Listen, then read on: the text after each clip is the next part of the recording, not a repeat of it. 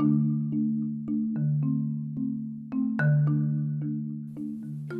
dia, turma, tudo bem com você? Eu espero que sim. Hoje é dia 18 de setembro, domingão e domingão com podcast. E hoje vou falar sobre os salários de um jogador de futebol.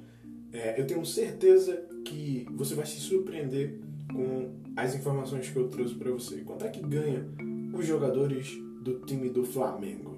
Quer saber? Fica comigo até o final.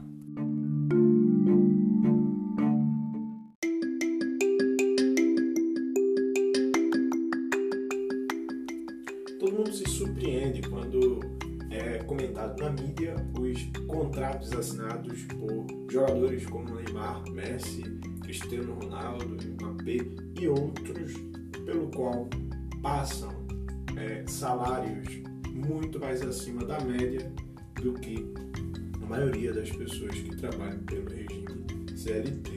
O que acontece é que os salários pelo regime CLT dos jogadores de futebol é, destacados são muito mais altos do que os destaques dos salários de outras profissões. Eu vou é, dizer porquê, na verdade eu já disse porquê em podcasts anteriores, tem algo relacionado com a audiência, é o principal fator. A audiência vê muito jogo de futebol e o dinheiro sempre vai estar onde as pessoas é, vão.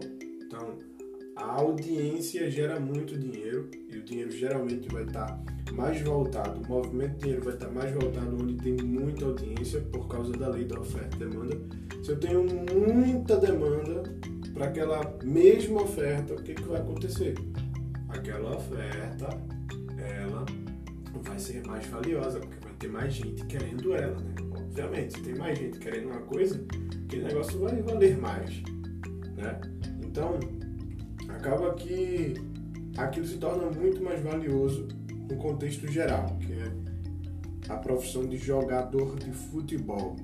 E quanto é que ganha? Pela lei, né, pelo menos há alguns anos atrás, foi criada uma constituição em que os times das regiões do capital e interior deveriam pagar no mínimo 948 reais para as equipes com até 30 empregados e 1.040 reais, R$ reais para equipes com mais de 30 empregados. Para o interior e litoral existia uma exceção. Para esses times que haviam nesses lugares, haviam a necessidade de pagar somente 948 reais com até 60 empregados e R$ 1.010 para mais de 60 empregados. E isso aqui é o salário que eles receberiam como CLT, sem contar outros benefícios, como luvas, que são as coisas que eles recebem é, para trabalhar, né, que é os, equipa os equipamentos, os uniformes, os bichos, que são os prêmios que eles recebem ao longo do tempo com os resultados que eles fazem, a participação do valor do passe, que, por exemplo, se uma empresa do clube de futebol, que é uma empresa, vende o jogador, dá parte do que ele ganha para o jogador. Então isso se chama participação do valor do passe. O direito de é, o direito de o direito da arena também, que é um direito que os jogadores têm para receber de acordo com o faturamento da bilheteria de cada jogo e principalmente, né, que é a licença do uso da imagem, porque o que mais faz faturar, uma das coisas que mais faz faturar é a publicidade, é a venda da imagem para é, a, a televisão e esse direito de usar a sua imagem né, é também pago para os jogadores, no caso os jogadores se beneficiam com isso. E o que, que acontece?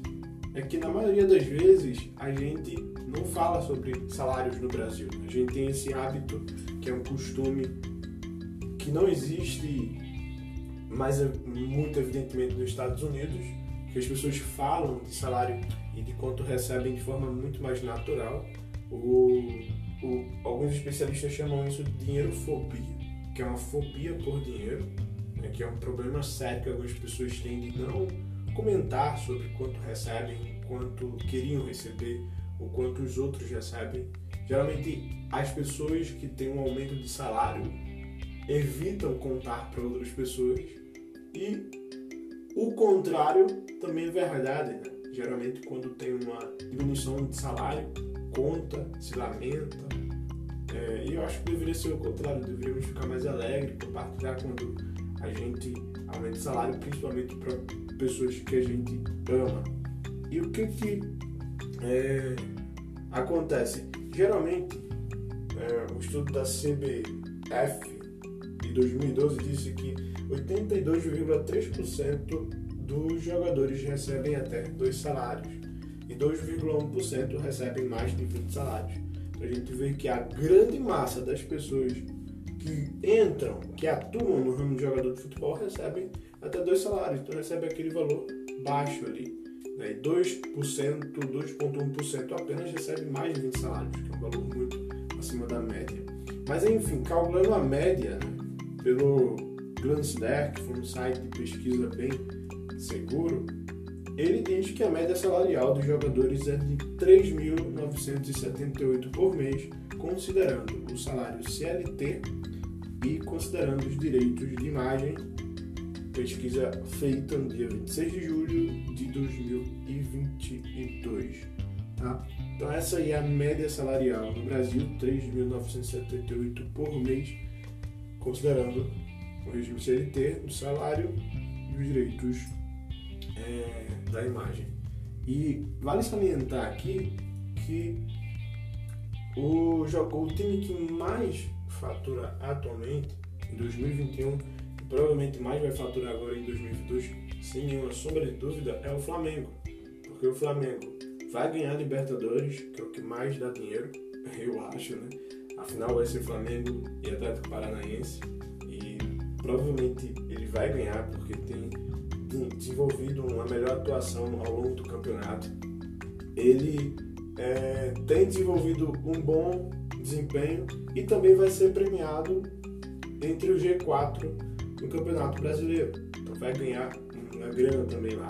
Né? Sem contar os outros premiação. Talvez ele vai para Mundial e talvez ganhe se ele ganhar a Mundial vai ser mais ultra bolado. Então ele provavelmente vai terminar 2022 como o time que mais faturou. E eu peguei todos os jogadores, na verdade a maior parte, os principais jogadores do Flamengo aqui, e consultei o salário de cada um. E eu vou dizer para vocês, para vocês terem uma média de quanto ganha. O goleiro principal, né, o Diego Alves, ele ganha 700 mil reais por mês. É, o Marilson Isla, que é lateral direito, ele ganha 600 mil por mês. Felipe Luiz, que é lateral esquerdo, ganha 1 milhão por ano. Rodrigo Caio, que é zagueiro, ganha 650 por mês. Gustavo Henrique, também é zagueiro, 580 por mês. Diego Ribas, que é meia, ganha 630 por mês. Thiago Maia, que é volante, ganha 530 por mês. William Arão, que é volante, ganha 600 por mês. Everton Ribeiro, que é meia, ganha 900 por mês. Dia Rascaeta, ganha 900 por mês. Vitinho, que é atacante, ganha um milhão de reais por mês. Pedro, que é o atacante aí tem se destacado nos últimos jogos, ganha 600 por mês. Bruno Henrique ganha 1 milhão por mês. Então teve aqui dois ganham 1 milhão, que é Vitinho e Bruno Henrique por mês. E por fim, que talvez vocês mais queiram saber, que é o Gabigol. Quanto o Gabigol ganha? Bem, entre esses jogadores, o Gabigol é o que mais bem recebe com o contrato dele, que é de 1 milhão e 600 mil reais por mês. E agora, você deve estar se perguntando, será que essa realidade é possível? O que, eu faria com 1 milhão e 600 é possível esses jogadores ganham isso. Então, por hoje é só. Espero que vocês tenham gostado. Amanhã tem mais. Até então. Então,